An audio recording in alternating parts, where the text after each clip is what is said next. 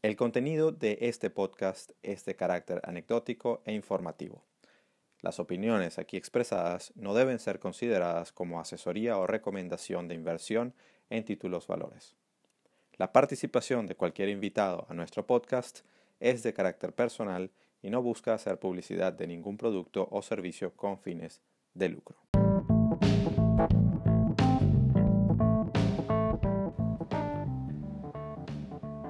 Estás escuchando Trading en Serio, el podcast sobre trading en español que te abrirá la mente al fascinante mundo de los mercados financieros y cómo enfrentarlos desde la perspectiva del trader profesional, con Alberto Cárdenas y Eduardo Gavotti.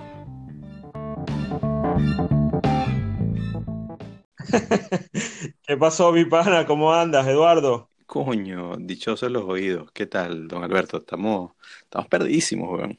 Coño, sí, la verdad es que sí, estamos muy perdidos. Eh, yo creo que, bueno, este, creo que yo estoy más perdido que tú, o no sé cómo es la cosa, Sí, o sea, si la vaina tuviera subtítulos, dijera en este momento, así el, eh, entre paréntesis, ¿en dónde coño te metiste?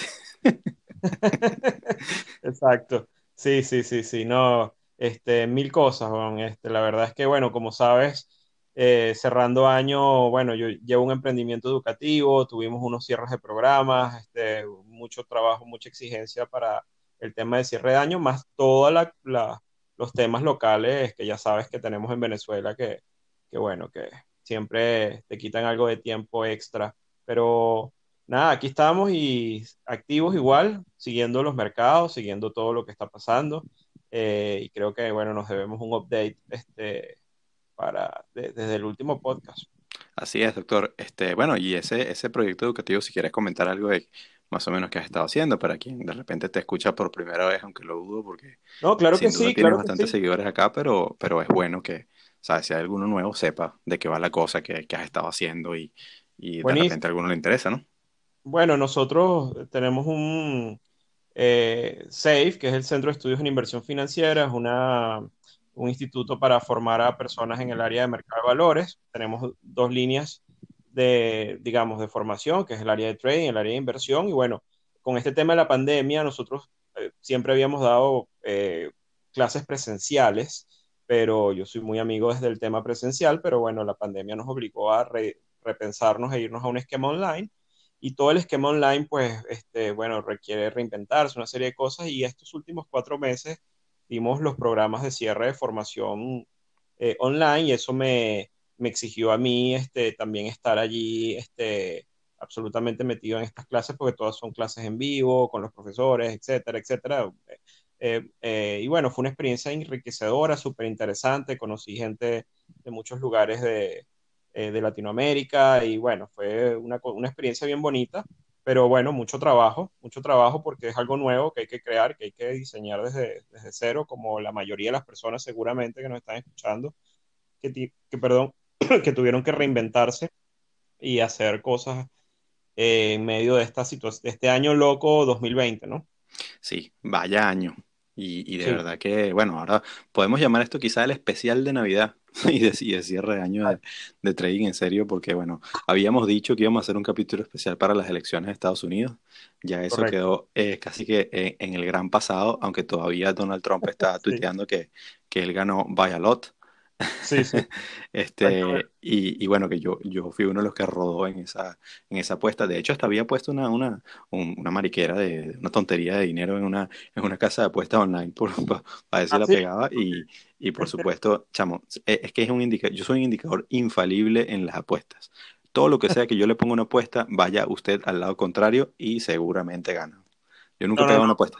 no, ahí te atajo porque este, en, en honor a lo- al último podcast, hubo una apuesta que yo hice contraria eh, también, que fue con el tema del Bitcoin, y tú tenías el lado largo absoluto. Y pana, estamos cerrando el año en unos máximos históricos, así que eso tampoco es tan así. Sí, no, Este, bueno, pero eh, eh, me refiero a apuestas donde, donde realmente tal cual, ¿sabes? Pones, pones plata en una casa de apuestas, no, ah, no views de mercado. Acuérdate de que si lo llamamos apuestas, estamos haciendo un desfavor a esto. totalmente. Ciertamente estamos con bien mercado diferente, pero, pero el caso de que nada, Trump gana y, y tal cual, me puse a decir que ganaban entre tantos y tantos escaños, de, digamos, de, los votos del colegio electoral, entre tantos y tantos eh, estados, lo que fuere, swing states y, y todo lo demás. Y chamo, rodé, pero en todas. eso, fue, eso pero aquí nada más había puesto 50 libras ahí, este, esperando ganarme como 5 mil y, y, cero. Perdí las 50. Así que señores, eh, bueno, para tanto para que vean que, que trading no tiene nada que ver con apuestas, aunque tú trates de hacer una, una predicción de dónde van las cosas, pues en apuestas no me sigan. en trading tampoco no, no me paren tanta bola, pero pero, Muy bien, después vas a tener que explicar ese, mercado de apuestas, sobre todo eh, abiertas a temas como políticos. Me imagino que es bastante, yo lo, lo desconozco bastante, no, no, nunca lo he hecho, nunca me he metido a, apostar en esas casas de, en esas casas de, de, apuesta, pero me parece interesantísimo porque en medio de la contienda electoral fueron unos indicadores adelantados de, de, hacia dónde podía ir las posturas, ¿no? Este, por, poco por, por, por los balances en, el tema de las apuestas. O sea, me, me, pareció un tema interesante de revisar incluso en el tema electoral.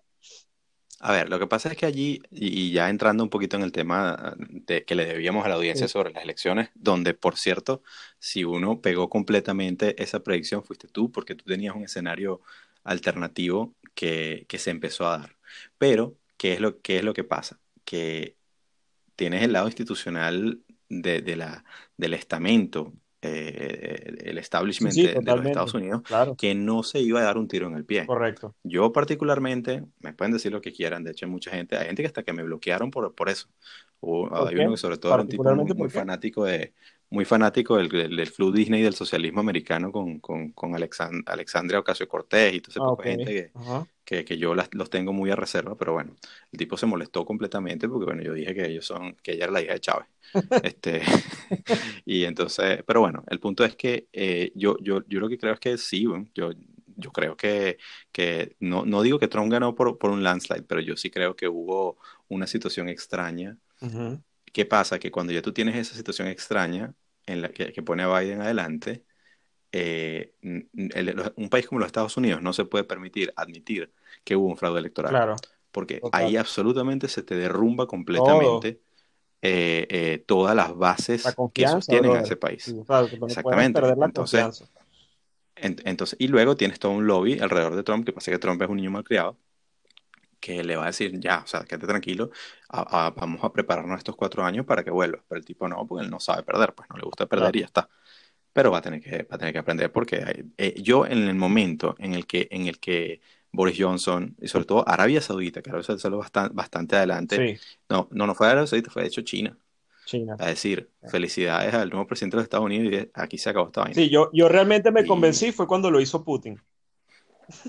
Bueno, eso fue ese fue el último. El, que más los últimos, pues exacto. Yo le estaba dando el, no el beneficio de la duda, pero digamos que obviamente ya cuando la Corte Suprema se pronuncia frente a las demandas este, y hay el, digamos, el voto electoral, pana, o sea que es muy difícil que haya una situación distinta, pues, pero, pero bueno. Sí, sí. Ahora, de, del, del, punto que, que, nos atañe a todos y lo que, de lo que queríamos hablar, eh, o de lo que mucha gente a lo mejor se estaba esperando que habláramos es qué pasa con, qué, cuál es nuestra, nuestra opinión de lo que en los mercados podría pasar. Eh, y, que, bueno, de hecho ha venido pasando, aunque todavía estamos bajo mandato de Trump, aunque bueno, se sabe también que ya está claro que Biden va a comenzar un mandato. No está claro si lo va a terminar. Yo me atrevo a, a, los conocedores venezolanos que nos escuchen, eh, se acuerden de la historia de Rafael Caldera. Aunque, aunque, bueno, ahí no hay una historia, o sea, no se pueden hacer tantos paralelismos, pero bueno, nosotros nos encanta hacer comparaciones porque son maneras muy fáciles de, de ejemplificar lo que sucede.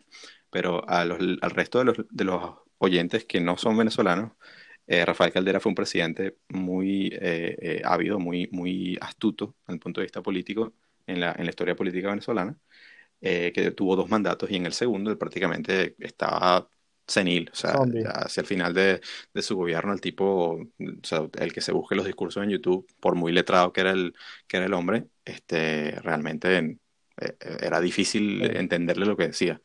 Y, y, bueno, muchos lo culpan de, de, la atrocidad que sucedió porque él indultó a, al famoso Hugo Chávez, que luego ese sí ganó por un, por un landslide en, eh, en Venezuela en ese momento, y ya el resto de la historia pues todos la sabemos. Ahora, en Estados Unidos no necesariamente esa va a ser la situación, pero el punto es que, que de repente Biden, en la situación en la que está, de edad y lo que sea, la, la pregunta queda si termina su mandato o no. Y luego, en función a la estructura política de los Estados Unidos, cómo viene la sucesión y cómo vienen, ¿sabes? La gente que está detrás, la vicepresidenta, eh, algunas personas en el Partido Demócrata, otras en el Republicano, etcétera, que pudieran eh, pescar en ese río revuelto. Sí, este, la verdad es que creo que estamos, eh, bueno, hay un nivel, en mi opinión, a pesar de que ya hay una definición bastante clara a nivel institucional en Estados Unidos desde el punto de vista político, eh, digamos, con los pronunciamientos de los colegios, de la corte, etcétera. Eh, yo sigo pensando que hay un nivel de incertidumbre importante a nivel político todavía. Este, bueno, y aguas abajo el tema de la polarización y de, y de la gobernabilidad eventualmente también y una serie de cosas. Yo creo que es un periodo de transición importante que está viviendo Estados Unidos. Este, de transición digo, no sé a qué, ¿ok? Porque no sé si algo bueno o malo. Este, me sugiero, o sea, lo que creo es que lo que viene no es bueno en el corto plazo desde el punto de vista de los ajustes, este, pero eh, estos periodos de transición duran años, pues, o sea, no es una cosa que ocurre de la noche a la mañana. Entonces, correcto. Este, y pareciera que estuviéramos como en un cambio de era, ¿no? También a nivel global. O sea, eh, me parece que todas las señales. Me da mucha, mucha, mucha curiosidad porque incluso eh, el año pasado, no recuerdo si fue el año pasado o este año, tengo que doble chequearlo, pero, pero el, el, emperador japonés, el último que estaba, que murió, Y, y, cada vez que, que muere un, un, emperador en Japón, lo llaman como el cambio de era. Y entonces me, me parecía como muy bonito la, la, simbología que, que, aplicaban, porque entonces, ¿Eso fue cuando... un, un, geek, ya te voy a decir, porque de hecho yo lo, lo publiqué en mi, en mi Instagram, que lo estaba buscando por ahí. Aquí está y fue el 2 de mayo de 2019. Ah, y entonces, a mí que me gustan mucho los caracteres japoneses, eh, aunque no, no, no tengo ni, ni, la más peregrina idea de hablar japonés, eh, salvo los números del 1 al 10. y la cosa se llama eh, Reiwa, o Reiwa, no sé cómo se pronuncia. Y, y, es básicamente el cambio de era. Wow, qué interesante. Y, y, entonces había, hay toda una simbología allí detrás, y, digamos, esos, esos, esos, esas culturas milenarias que tienen una sabiduría muy profunda que, quizás habría, habría que, que, tal cual profundizar a entender qué relaciones quizás hay sin hablar de mucho esoterismo, pero simplemente me, me, pareció curioso claro. y, lo, y, y tomé el, el, símbolo y lo puse en mi Instagram porque me pareció chévere y de repente empezó a pasar toda esta desgracia. y empezó el coronavirus y empezó la cosa y, Estados Unidos se, se, se volvió patas para arriba. Claro. Y ahora queremos, y ahora, y ahora Elon Musk quiere perforar oro en Marte y tirarlo así eh, como, como chispita en la... O sea, nadie loca, lo que está sucediendo de verdad es una... Eh, es, muy interesante. muy interesante. Y que bueno, no sé si, si es que es muy interesante porque en nuestro momento de vida, para nosotros es como que lo, lo, lo revolucionario, quizá eh, para nuestros abuelos en su momento cuando hubo esos grandes cambios se sentían exactamente igual. Sí. Pero, pero sin duda es algo de comentar. Ahora, otra vez, desde el punto de vista de los mercados, yo sí creo que realmente como que, digamos, estamos, estamos igual, estamos, estamos más o menos en lo mismo. Lo, lo único que, se, que, que cambia realmente, creo yo, son las dinámicas de política exterior de parte de los Estados Unidos con respecto a países como China pero, pero digamos, a nivel de, de, del ciclo económico y de los grandes, de los grandes movimientos de capitales, sí. yo mantengo lo mismo. De hecho, yo recuerdo en, en agosto eh, eh, mi visión, eh, que, que, o sea, si yo la miraba hace poco y decía, pana, es que pareciera que le hubiera pegado el techo, uh -huh. pero cualquiera dice, ah, eso quiere decir que la hiciste. No, porque una cosa es tener una visión y otra cosa es apretar el gatillo y poner el trade. Uh -huh eh, en cuanto a que yo estaba viendo, nada, que iba a haber una rotación, las acciones cíclicas van a volver, sí. los metales van a, van, van a subir, y en los metales me dio un tablazo ¿Ah, sí? Porque yo me posicioné durísimo en, eh, con el oro. El oro, ok. Y, y ¿qué pasó? Que, que, cuando tuve ese primer rompimiento cerca de 2000, yo estaba, estaba nadando como rico MacPato sí. y se dio ese culazo de, sí. desde, desde octubre por todo noviembre. Y ahorita apenas es que se está recuperando, pero yo, yo capitulé. Y lo extraño, yo capitulé como lo extraño que ocurrió en un entorno de un dólar bastante débil, seguía debilitándose el dólar y continuó debilitándose hasta el día de hoy. O sea, digamos, eh, de hecho hoy estamos marcando, bueno, para la gente que cuando va a escuchar el podcast, este, estamos, eh, hoy qué día es 17 de diciembre, para hablar de referencias de mercado. eh, hizo un mínimo importante en la sesión el, el dólar, el dólar index. Este, sí, así es. Y que también, o sea, yo lo, lo, venía, lo venía diciendo, para mí el dólar, eh, lo, prácticamente la Reserva Federal lo iba a abandonar. Eh, y, estoy, digamos, contento como, pero, pero es como, como cuando hablamos del fútbol, de que jugaste como nunca y perdiste como siempre, porque está bien, tengo la buena visión, no me ha ido mal, la verdad no, no, no, no, tengo, no tengo problemas, digamos, me gustaría que me hubiera ido mucho mejor, pero es el tema de timing, particularmente con el oro me fue fatal porque ahorita es que estoy comenzando, me volví a posicionar hace un par de semanas y ahorita es que estoy comenzando como a, a, tratar de recuperar esa pérdida. La pérdida fue, fue grande porque estaba, estaba sobreexpuesto, creo yo, me confié demasiado en ese view. Y, y, y en, en, a mediados de noviembre lo solté, dije no más, porque me, me, comí la pérdida desde los, casi desde los 2000 o 1900 y tanto hasta 1850 y tanto en una posición bastante apalancada y en un solo día cayó como 70 dólares, o sea, yo recuerdo. Fue impresionante. Y lo peor es que había muchísimas, muchísimas falsas señales de rompimiento hacia arriba. fue como un mini bull trap allí, bien coño madre. Sí, horrible. Horrible, horrible, horrible. Pero de resto, de resto, como te digo, o sea, eh, seguimos en el, en el, mismo escenario en el que otra vez. No, no, para nadie es secreto que la acción de, la, de, de los anuncios que han dado la Reserva Federal y el resto de los bancos centrales sobre qué puede ocurrir, o sea, qué, qué, cuáles las intenciones que ellos tienen respecto a tratar de generar esa inflación eh, por encima del target para, para, luego moverse sobre un promedio, eh, está haciendo que, y con, con, los rendimientos de los bonos que están prácticamente en cero y en negativo en muchos sitios, eh, no hay dónde poner la plata. Entonces las acciones siguen para arriba, aunque la gente diga, no, y bueno, el coronavirus y la ola, ok, eso es lo que está dando es volatilidad, pero si tú ves eh, en donde estamos en las acciones, es que incluso a niveles de, los indicadores industriales está, está todo subiendo. Impresionante. Sí, o sea, el, el, y eh, está ocurriendo, eh, yo como lo estoy viendo, aunque bueno, hay que ver un poco qué va a pasar con esta, obviamente, segunda ola de COVID, con las, con las vacunas y todo esto, pero sí hay una, a final de año se empezó a ver una rotación, como dijiste tú, de, de salida de capitales de acciones de momentum hacia más acciones de, valor, eh, este, especialmente los sectores más deprimidos, más deteriorados, como transporte, energía, etcétera, que tienen un poco de, valor, de valoraciones más, este, digamos, bueno, menos, menos caras, pues, desde el punto de vista del, mercado. Pero ha sido una... O digámoslo quizás más sensatas, ¿no? Porque Sí. la palabra correcta es más sensata. Al final es una valoración y ya, pero, pero el, e, este año hay varias cosas que me a mí me han impactado desde el punto de vista del desenvolvimiento del mercado en líneas generales y aprovecho porque estamos en diciembre prácticamente cerrando el año. Entonces, eh, te voy a comentar brevemente quizás una de las más impresionantes desde mi perspectiva, eh, que no había visto que hubiese ocurrido antes, y probablemente tenga que ver con varios factores, quizás el más importante es la acción de los bancos centrales, es que tenemos una especie de, tenemos un, eh, digamos, cuando se desarrolló todo el tema de la pandemia y hubo el deterioro macro que ocurrió a nivel global y especialmente en Estados Unidos, este, bueno, el mercado ajustó eh, de una manera bastante violenta, que fue lo que ocurrió en marzo, pero eh, históricamente, digamos, lo que, eh, lo que ocurrió fue un bear market que duró 15 días.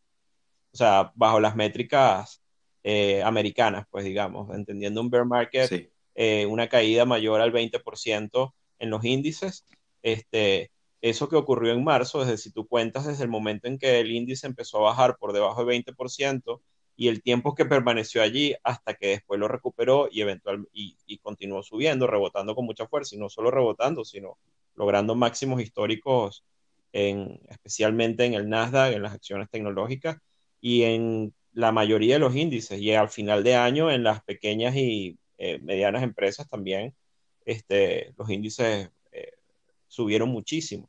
Este, que con todo el deterioro y el nivel macro y una recesión que, estuvo allí, que bueno, que eventualmente, como dices tú, hay, hay variables macros que han mejorado, pero hay otras que no, o que han mejorado, pero que ahora se han deteriorado un poco de septiembre para acá, que es un poco la demanda por los estímulos o lo que hay ahorita, eh, que están, que Powell, el, presidente de la Fed, está diciendo que, coño, que que se necesitan los estímulos urgentes, estímulos, digo, fiscales, pues, en este caso, la ayuda, la ayuda, se pongan de acuerdo eh, demócratas y republicanos para sacar el paquete de ayuda, este, este que no pudieron sacar pre, preelección, ¿te acuerdas? Que estaba en ese Claro. Este, si lo iban a lanzar justo antes de la elección, no lo pudieron, no, lo, no se pusieron de acuerdo con la campaña política. Y hay dos cosas. Una es que tuvimos el rally postelectoral más importante desde 1928. O sea, en, en, medio de un escenario que las firmas de inversión daban, por ejemplo, el peor escenario. Digo, digamos que la contienda fuese cerrada y hubiese duda en los resultados y se extendiera el, digamos, la, el tema de la validación de los votos y ese tipo de cosas, ¿no? Este, y a pesar de todo ello, tuvimos un rally espectacular que en, en mi opinión, y ahí este, creo que tú lo mencionaste muy bien en agosto, para mí estuvo muy asociado, ojo, y no hubo estímulo, o sea, en ese momento, digamos, no se llegó a un acuerdo. Exacto. Este, lo que estaba realmente, en mi opinión, y lo que sigue siendo ahorita como driver importante del mercado, creo que es la debilidad del dólar, sin duda. O sea, el dólar se vino, se sí. vino para abajo con mucha fuerza. Si ves, por ejemplo, el gráfico del yuan, a mí me impresiona. Este, el yuan contra el dólar, este, la apreciación que ha tenido el yuan, lo ves en un gráfico semanal y es increíble la ola de apreciación que ha tenido el yuan prácticamente desde, desde abril, eh, continua sin ningún tipo de corrección, o sea, así, este, como que si estuvo un switch entre China y Estados Unidos de golpe y entonces el yuan empezó a apreciarse de una manera salvaje o sea, entendiendo esto de la debilidad del dólar, que hay que compararla con otros pares, ¿no? Bueno, obviamente contra el euro, la libra, con cualquier otro, pero especialmente le digo a los oyentes que se echen un chequeíto por, por el gráfico del yuan porque es bien interesante. No, y no solo eso, luego si tú comparas, por ejemplo, los índices europeos con los índices eh, americanos, eh, los índices europeos están un poquito re retrasados o digamos rezagados sí. respecto. Han crecido, están alcanzando ahorita los máximos de, de, de inicios de 2020. Sí. Eh, pero los americanos en cambio están en máximos históricos sí. otra vez. ¿Por qué? Porque bueno, estoy de acuerdo, ciertamente el dólar ha estado bastante débil y cuando tienes esos activos que se precian en dólares, evidentemente, o sea, todo, el, el dólar es el, número, es el denominador sí. de, de, de, lo, de, los instrumentos financieros en Estados Unidos y obviamente ese efecto casi meramente contable eh, impacta sobre esa, eh, esos valores. Pero también ese rally se da porque cuando se aclara el panorama, se comienza a aclarar el panorama electoral, más allá del tema de los votos, donde el sector institucional estaba clarísimo de que allí no iba a haber una situación en la que ni la Corte Suprema ni ningún, ninguna parte del estamento político iba a admitir que el sistema está podrido, uh -huh. eh, uh -huh. se presenta un escenario en el que tienes eh, eh, lo que llamaban uno de los mejores escenarios posibles para el mercado, que tenías una victoria demócrata con un Congreso republicano. Uh -huh. Entonces, entonces, eh, no, no iba, el club Disney del socialismo, como lo llamo yo, no iba a poder hacer todo lo que le da la gana porque tenías el, el, check and balance, el freno de, de, parte del Congreso. Y por otro lado, muchas de las cosas que, que ya venían eh, haciéndose de, de, parte del gobierno republicano, pues eh, iban a, tener, eh, a seguir manteniéndose eh, en, durante este periodo. Entonces, tienes como que en, en ese sentido pareciera que fuera lo mejor de los dos mundos. Y si tú comparas esas combinaciones de presidente de un partido y congreso del otro en la sí. historia de los Estados uh -huh. Unidos, te das cuenta que esta combinación es la que ha dado mejores rendimientos en los mercados. Uh -huh. Entonces, claro, la interrogante queda es qué pasa otra vez si el presidente pues ya no está más eh, en la mitad del periodo, el primer año del periodo o hacia el final del periodo. O sea, eh, sí va a haber volatilidad política muchísima, pero lo cierto es que eh, en ese momento los mercados dijeron, venga, ya aquí está más clara la cosa y con esta combinación aquí vamos a hacer plata. Entonces se posicionaron todos.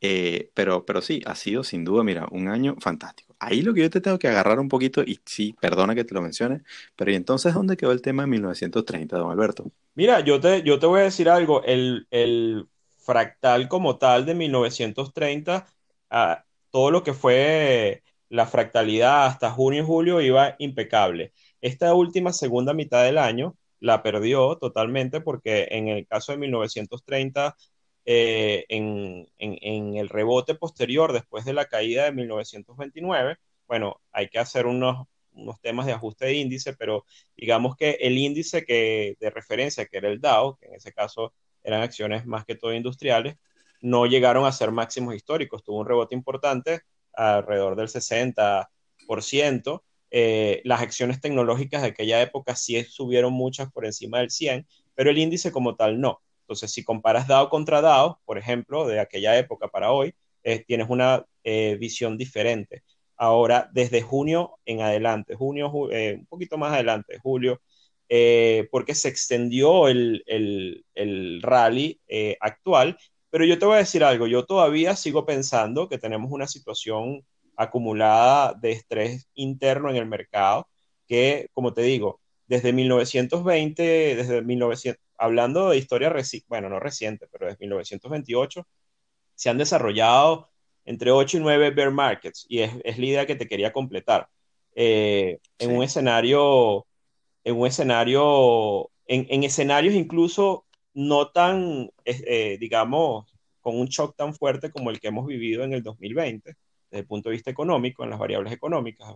Para hacer un resumen, pues, bueno, el desempleo hoy en Estados Unidos está en 7% después de haber, después de haber tenido pleno empleo. Este, eh, las peticiones semanales por subsidio del desempleo estando otra vez aumentando en 800 mil semanal, por ejemplo. Este, tienes un tema bueno, tienes varias, eh, tienes los, el retail sale en diciembre, el último que salió fue de menos 1.1, se esperaba un crecimiento. O sea, hay unas variables macro que están ahí golpeadas y tienes un, en el overall, no en el conjunto de las compañías realmente que han capitalizado el tema del, de la pandemia y todo esto, sacando de, de, ahí esa ecuación, pero en el overall no tienes los beneficios empresariales que tenías. Lo único que tienes es unas tasas en el piso, o sea, de la Fed, eh, eh, que obviamente han sido un incentivo enorme para, para, que la gente, como lo dijiste tú al principio del programa, se lance a comprar activos, eh, digamos como acciones y que las valoraciones estén infladas. Pero estos procesos para mí han continuado, eh, o sea, la historia es historia, pues entonces lo que, para cerrarte la idea, de 1929 para acá, los últimos ocho bear market, el más corto duró seis meses y el más largo duró 34. El más grande, obviamente, fue el de los 30, con la Gran Depresión eh, que duró desde, bueno, el crash del 29, un gran rebote en el mercado de varios meses hasta abril-mayo y de mayo hasta 1932, una caída horrible que fue la Gran Depresión. Esa caída horrible y tal con la acción de los bancos centrales, yo no creo que eso vaya a suceder, pero sí creo eventualmente que ni siquiera un bear market corto como cualquiera que hayamos vivido en, una época un tonto más moderna, eh, el mercado lo debe en un contexto donde las variables macro están muy deterioradas. Es decir, el mercado está bien, está contando una historia este, de, de, una salud increíble desde el punto de vista financiero, pero que para mí es muy evidente que hay un gap enorme entre eso y la economía real. Y, el, el eh, y ese bear market lo debe el mercado, en mi opinión. Ojo, mi opinión muy personal es que ese bear market está pendiente. No creo, como te digo, que va a ser un bear market de 34 meses ni nada de, de esa manera, pero es que el más corto ha sido de 5 y este que vivimos en el 2020 con un deterioro macro similar a los 30 en algunas variables como el desempleo, etcétera, eh, duró 15 días. Entonces, bueno, es un año increíble. hay un tipo, hay un tipo muy gracioso que yo sigo en Twitter porque aparte es un, tipo que con el que yo conversé que sí un par de veces también eh, directamente cuando yo empecé a entender este tema de Bitcoin. Que el tipo, eh, o sea, tiene una cuenta de chiste, pero, pero el tipo tiene muchísimo dinero porque él está metido en Bitcoin desde que la cosa costaba con menos de 100 dólares. Entonces, y el tipo no sé cuánto debe tener, y aparte tiene ese perfil de, de Dios de, de, Bitcoin que la gente tiene muchísimos seguidores en eso, ¿no? Entonces el tipo, de, ahorita que estamos en un super rally del, del Bitcoin, lleva diciendo como que la muerte a los osos y tal, y todos los osos deben morir, y, y, entonces que iba a pedirle al Parlamento que, que, que que sacara una ley de, de, persecución a todos los osos y tal. y es que es eso, pues la, la, la, Fed y, y, en general mataron a los osos. Claro, mataron a los osos y bueno, salieron los osos a la calle y los tipos, ¿sabes qué? Agarraron los machetes y los mataron. Totalmente, lo ves como, este eh, lo ves en variables incluso como el short interest este, que hay en el mercado, que está, bueno, en mínimos, este, etcétera. Eso es una realidad absoluta. O sea, que ha sido... Sí, y bueno, sin duda todavía quedan algunos en la cueva pues, y, y, eventualmente tendrán la razón. El problema es cómo, les está yendo ahorita en esas cuentas, ¿no? claro. otra vez, volvemos a lo mismo, o sea, eh, eh, pelear con el mercado tanto, llega un momento que tienes que decir... Caso particular, a mí me está yendo mal ahorita, obviamente, porque yo sí tengo una postura corta ahora en el mercado, eh, pero yo me estoy sintiendo, para mí es como un déjà vu, y salvando las distancias, a, la, ¿te acuerdas la conversación que tuvimos con Daniel de, de Colombia? Este, que la tuvimos en un escenario también donde los mercados estaban en máximos históricos y no había... Igualito. ¿Te acuerdas? Y no parecía que no iba a caerse esto de ninguna forma. En esa oportunidad yo también estaba manteniendo una posición corta que me costó mucho, me costó dinero, perdí dinero, pero luego eventualmente, bueno, me mantuve en el foco y al final en febrero... Y te la pagó, sí señor. ¿Ok?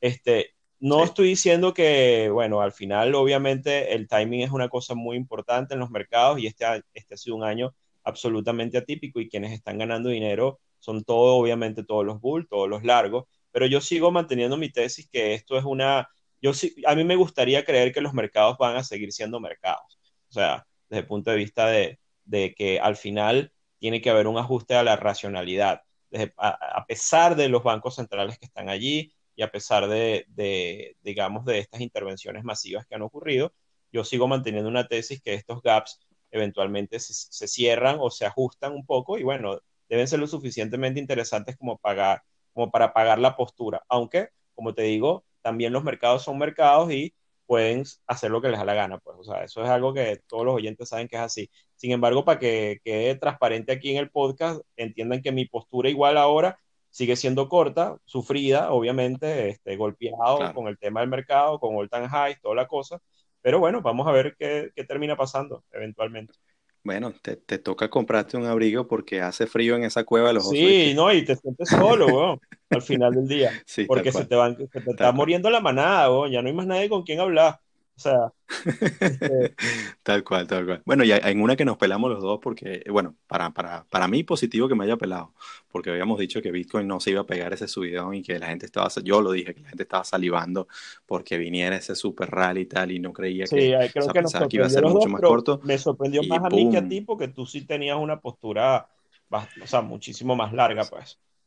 Ay, eso, me, da una felicidad enorme que, que, gracias a Dios estamos, estamos bien en ese sentido, pero, pero vamos, que, que tampoco era que yo me lo esperaba. O sea, yo de hecho incluso le comenté a una persona que me había preguntado que si, otra vez sin ningún tipo de recomendación, pero yo le dije, mira, el nivel a observar para mí era 12.000 y, y si quiebra 12.000, pues bueno, cualquier cosa puede pasar, pero yo estaría atento porque pensaba que se devolvía. O sea, ahora mi rango era entre, entre, entre 12 y 9, creo que lo hemos dicho más o menos y mm, vamos que lo reventó. Sí, yo, yo incluso grabé un podcast con otra gente y di un target de 14 mil, que era como un target extendido desde la, porque él viene subiendo desde el coñazo de marzo hasta los 4 mil dólares.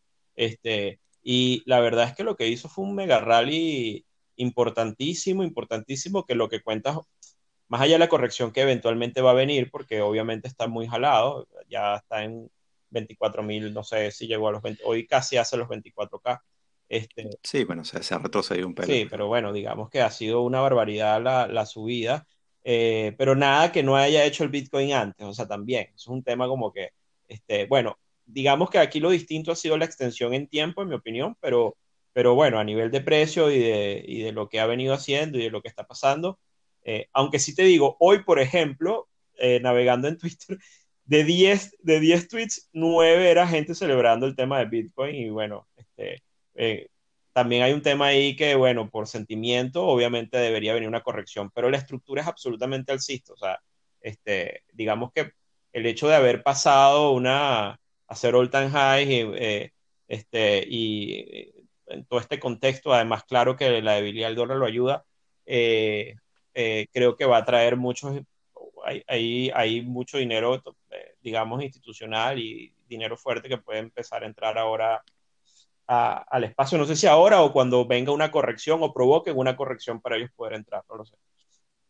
Sí, yo creo que ya eso ha empezado y, es un tema de, de, cómo se van posicionando en la medida que hayan algunos cuantos dips. Sí pero, pero sin duda eso viene. Sé que tienes el tiempo corto, Alberto, hoy, entonces permíteme simplemente para ver si podemos darle a la audiencia algo de que, nos ha dejado este año a nosotros, más allá de, de unos cuantos, unos, unos cuantos profits y unas cuantas tablas en la cabeza.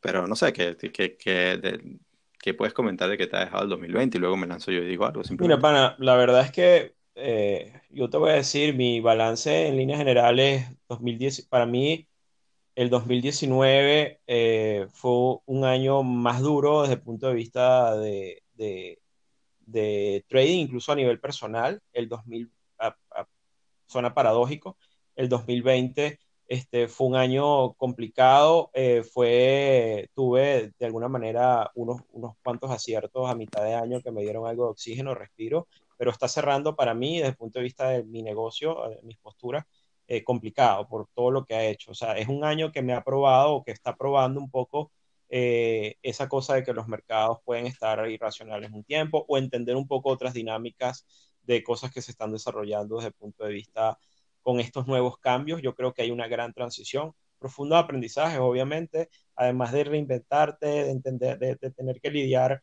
con una vida cotidiana diferente, en un contexto distinto, con el tema del COVID y todo esto que yo creo que es, yo creo que aquí podemos hacer tres capítulos para hablar de, del año 2020, la verdad, porque ha sido tantas cosas, desde, desde, desde ver cosas insólitas como cotizar el petróleo en negativo en abril, este, hasta ver una burbuja en medio de una recesión en algunos activos eh, particulares que, bueno, que lo que hacen es subir y subir. Entonces, eh, ah, es un año intrigante eh, de análisis que será recordado en la historia eh, como un año absolutamente importante. Y te voy a decir algo, creo que esta historia no se acaba con el 2020. O sea, yo creo que... Sí, bueno, quizás quizá es el primer eh, capítulo de quién sabe cuántos, ¿no? Correcto. Pero, pero estoy de acuerdo contigo. Mira, este año para mí ha sido un año de, aprendizaje increíble. O sea, más allá del, balance financiero, tengo que dar gracias a Dios de que, de que, de que va en verde y, y eso, y eso no, no lo voy a atribuir jamás a que si yo soy bueno o no. Eso simplemente, yo creo que tengo que simplemente ser agradecido con, con que estuve en, en, en, algunos buenos momentos, en, algunos buenos lugares y, y, eso me permitió capitalizar, pero también como tal cual como dije, o sea, esa, esa del oro que me, que me, me, golpeó muchísimo, así como otras, en otros episodios, yo en la parte más violenta de la mitad del año, yo estuve, al final acabé flat, o sea, porque me fue muy bien al inicio, luego no me creía el rebote. Y una de las cosas que le quiero compartir a la audiencia es que, o sea, uno de los aprendizajes que yo me llevo es, tratar, y se lo digo siempre a la gente que, que, se entrena conmigo, es filtrar el ruido, porque Twitter está vuelto loco. Yo uso mucho Twitter, creo que nosotros usamos mucho Twitter. Y, y, en mi caso personal hice mucho caso a gente que no debió haberle hecho caso. Porque muchas veces tú te cuestionas, o sea, tú haces tu análisis tú tienes tu proceso y te lo cuestionas porque ves que alguien de repente que sientes que es mucho más inteligente que tú, que tiene más experiencia, que tiene más, más récord, etcétera, te dice algo y tú dices, pana, si este tipo lo dice con esa categoría, mira, yo, yo, o sea, yo creo que algo malo tengo que tener yo. Y, y allí es donde, donde, mira, nadie es experto realmente en los mercados, porque los mercados cambian todos los días. Correcto. O sea, hay gente que tiene experiencia en los mercados, pero experticia, o sea, las situaciones cambian todo el tiempo. Entonces, no necesariamente el hecho que te haya ido muy bien en, un periodo anterior porque entendiste esa psicología va, quiere decir que exactamente la misma va a ocurrir. Sí, hay fractalidad muchas veces y sí, muchas muchas veces rima la historia y todo lo demás, pero, pero hasta los grandes, hasta los más grandes y los más millonarios eh, y los más exitosos eh, traders y, y, y, inversores eh, han, han, demostrado que se han equivocado fuertemente. Entonces, creo que el mensaje que le doy a la gente es escojan todo con pinza, no, no, no crean en, en, gurús eh, eh, y como siempre digo, hagan su tarea porque incluso si me leen a mí, o sea, hace poco una persona me, eh, muy amablemente me, me y, o sea, yo que no merezco ese tipo de deferencias, pero, pero me, me pone en un tuit de, de, su visión de Bitcoin. Yo le digo, mira, yo creo que va para el lado contrario. Y entonces el tipo dice, bueno, me haces dudar. Y yo digo, pero es que no, no me escuches a mí. O sea, si tú estás convencido, hazlo. Y, y, porque a lo mejor tú tienes la razón y yo no. O sea, es un tema de, de, otra vez, ese, ese filtro, ese ruido y no dejarse llevar por títulos y por, o sea, porque al final del día puede ser que tú encontraste en ese momento la llave de, de esa particular situación y habrá siempre mucha gente que te quiere desestimarla porque, bueno, porque saben más que los demás, entre comillas. Sí, fíjate. Entonces, ese, ese ha sido de mis mayores aprendizajes este año. Y de hecho he borrado un poco de cuentas que yo no bloqueo gente, a mí eso, no, eso parece una estupidez, a menos que me estén atacando. Más bien yo fui, por primera vez este año fui bloqueado, una sensación muy extraña porque realmente no me importa, pero era como que yo venía, o sea, fui insultado y luego bloqueado. Entonces digo, eso, eso, le quedó a, ellos. En las redes hay de todo, yo también hago la misma recomendación, incluso a la gente con los programas, este, no seguir es bueno escuchar desde el punto de vista, o sea, leer, entender, pero la verdad es que uno se debe a su estrategia, a su mandato, todo eso te puede filtrar y bueno, obviamente estar como muy conectado con lo que estás haciendo y tener confianza en, en, en, lo que te llevas, si hiciste la tarea de hacer tu estrategia y tu mandato, pues serle fiel, ¿no? Y, y no, y no dejarte llevar por los vientos del sentimiento y de la opinión de quien sea en Twitter.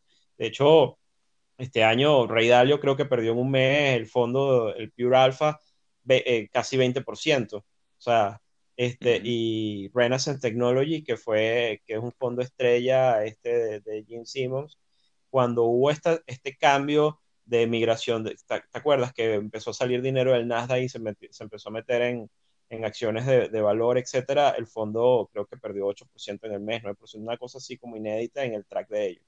Entonces, este, por muy bueno que pueda, o sea, un poco reafirmando lo que tú dijiste, este, por muy bueno que pueda ser, incluso hasta los mismos gestores, más allá de opinadores o analistas, lo que sea, este, en, todos se pueden equivocar y todos se han equivocado, además, todos se han equivocado. O sea, no hay como nadie que tenga un track record impecable con los mercados, porque eso sencillamente no existe. Y hay que entenderlo, pues, o sea, las personas no tampoco se deben sentir mal porque hayan fallado. Lo que tienen es que entender qué están haciendo y entender su mandato, su estrategia y bueno, y para adelante. Sí, hay que decirlo, es un mercado, es un año inédito en todos los sentidos. Pues, o sea, este, digamos, más allá de los mercados, es un año que a muchas personas los afectó emocionalmente, que a muchas personas les, les exigió cosas distintas, les movió los pisos, hizo que se reinventaran, algunos no se reinventaron, algunos todavía están pensando qué van a hacer. Es decir, hace un año punto de inflexión para la vida de muchos, pues, y eso también aguas abajo impacta, puede impactar en el, en el performance o en la claridad o en muchas cosas este, que se necesitan tener para, para enfrentarse a los mercados. Así es, así es. Bueno, querido Alberto, yo, eh, perdona que te robé creo que un poquito más de tiempo del que habíamos dicho que, íbamos a tener esta oportunidad, pero eh, espero, espero que podamos reencontrarnos pronto en el 2021. Ya estamos, de hecho, a nuestros oyentes les decimos que estamos ya planeando esa, esa tercera temporada que esperemos, esperemos sea de, de, continuidad de lo que, del éxito relativo que, que, creo que hemos tenido, porque que ya tengamos más de 50.000 reproducciones para mí es un, es un honor. Brutal, eh, Así que bueno, Alberto, yo te, te deseo unas felices fiestas y, y bueno, igual también estaremos en contacto. Claro que Te mando un par de mensajitos. Claro que sí, un gran abrazo y bueno, cuídate mucho que también sí, este, este tema del virus ya hay vacunas, pero todavía no se ha ido, así que no hay que bajar la guardia y cuidarse y bueno, disfrutar de la familia es lo más importante y de la gente que uno quiere.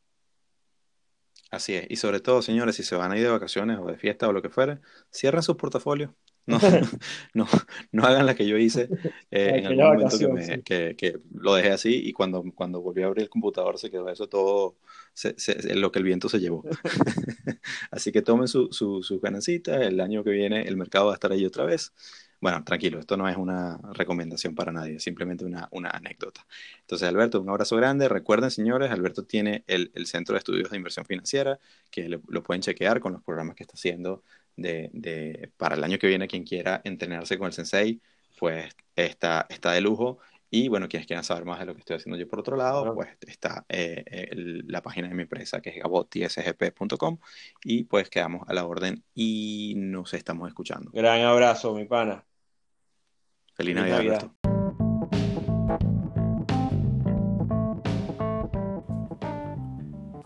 Esto ha sido otro episodio de Trading en Serio con Alberto Cárdenas y Eduardo Gavotti. Síguenos en Twitter, arroba